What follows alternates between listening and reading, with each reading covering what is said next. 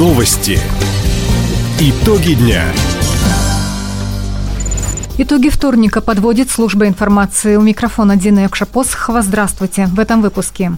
К 80-летию снятия блокады Ленинграда для жителей края подготовили особые выплаты. В Хабаровске троллейбусами могут заменить автобусы на муниципальных маршрутах. В Амур выпустили 500 мальков осетра. Об этом и не только, более подробно.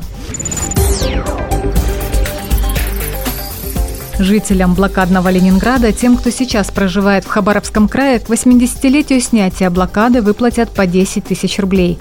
Памятная дата будет отмечаться 27 января следующего года. С предложением ввести единовременную выплату для этой категории хабаровчан к губернатору Михаилу Дегтяреву обратился мэр Краевого центра Сергей Кравчук во время доклада на Координационном совете по вопросам ветеранов – Градоначальник особо отметил роль ветеранов в военно-патриотическом воспитании молодежи. Глава региона поручил Минсоцзащиты назначить денежные выплаты блокадникам не только в Хабаровске, но и по всему краю. Также на Координационном совете обсудили другие меры поддержки пожилым людям, ветеранам и участникам специальной военной операции. Паводковая ситуация на реках Хабаровского края в сентябре не вызывает серьезных опасений. Об этом заявили в Комитете правительства края по гражданской защите.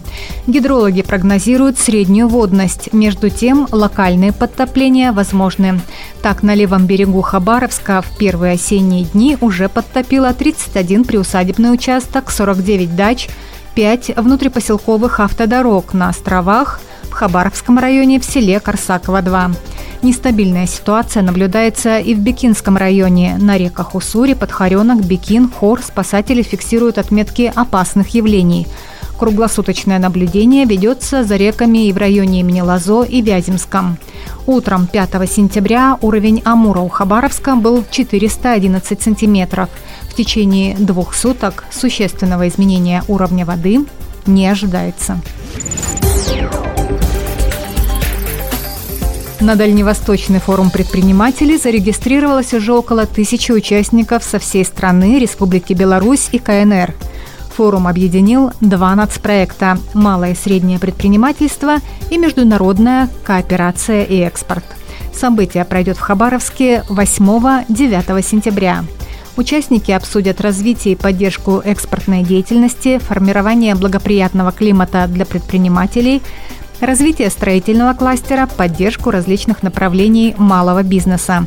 Центральным событием станет пленарная сессия «Дальний Восток. Внешнеторговый ключ России к Азии». Напомним, Дальневосточный форум предпринимателей состоится в крае уже в пятый раз.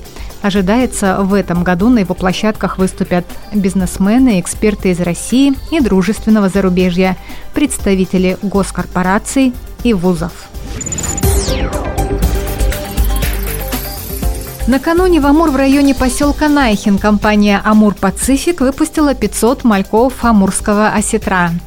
Краснокнижную рыбу вырастили на амурском филиале главрыбфода. Как сообщает телеграм-канал Комитета рыбного хозяйства правительства края, мальки достигли нужного размера и веса. Каждая особь около 13 граммов. Выпуск ценной рыбы состоялся при благоприятных погодных условиях. Температура воды позволит эндемику легко адаптироваться в новых условиях. Отметим, восстановление популяции сетра – необходимое условие для сохранения водного биологического разнообразия реки Амур. Из Белоруссии в Хабаровск доставили два новых троллейбуса. В октябре в город прибудут еще пять. Об этом в телеграм-канале администрации Краевого центра рассказал заместитель мэра Александр Прохорец. Мы ожидаем поступления остальных к концу сентября. Это первые два троллейбуса, которые прибыли нам с белорусской земли производства Минского автомобильного завода. Мы будем обновлять э, парк троллейбусов, и самые старые, так скажем, идут на заслуженный отдых. И помимо этого мы планируем расширять маршрутную сеть. Замещать те маршруты, где были автобусы у нас, то есть первый 29-й, попробовать восстановить четвертый троллейбусный маршрут, который ходил по проспекту 60 лет октября. То есть будем экспериментировать для того, чтобы горожанам и гостям города было комфортно передвигаться по улицам. Также Александр Прохорец отметил, в этом году мэрия совместно с правительством региона при поддержке губернатора Михаила Дегтярева подала заявку на специальный казначейский кредит для приобретения 16 троллейбусов и 10 трамваев. Также в планах города реконструкция трамвайных путей и контактных сетей трамваев, троллейбусов, замена тяговых подстанций.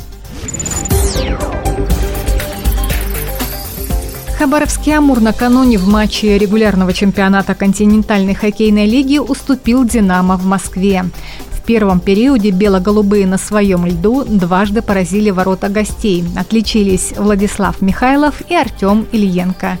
В начале второй 20-минутки дебютную шайбу за «Динамо» забросил звездный новичок Никита Гусев. Правда, через минуту «Тигры» забили ответный гол усилиями Александра Хохлачева – третьей трети матча результат остался прежним – 3-1.